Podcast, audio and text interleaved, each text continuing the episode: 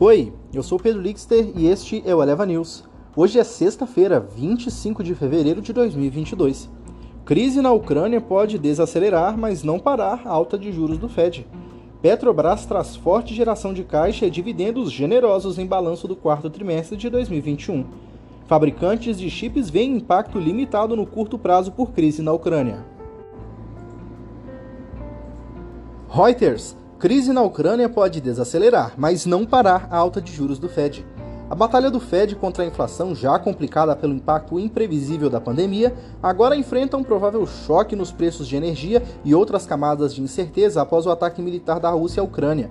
Os preços do petróleo dispararam com os futuros do petróleo bruto dos Estados Unidos chegando a 100 dólares o barril pela primeira vez desde 2014, enquanto os preços das ações caíram com força no pregão norte-americano.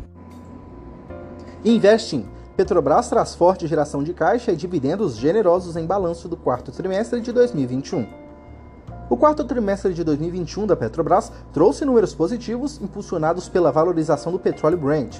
A estatal apresentou uma forte geração de caixa no período por conta do capital de giro melhor do que esperado, que, segundo a XP, as vendas chegaram a 21 bilhões de dólares no ano atual a 74,1%, enquanto o lucro bruto avançou a 2,3 bilhões de dólares. Reuters, fabricantes de chips veem impacto limitado no curto prazo por crise na Ucrânia.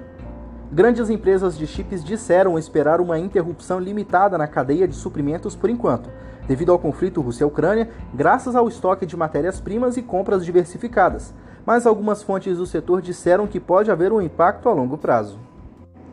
Esse foi o Eleva News. O podcast é publicado de segunda a sexta bem cedinho. Acompanhe a gente na sua plataforma de streaming favorita e não perca os nossos episódios. A produção é de Gabriel Fogliene. A locução e edição de áudio são minhas, Pedro Lixter. Até mais!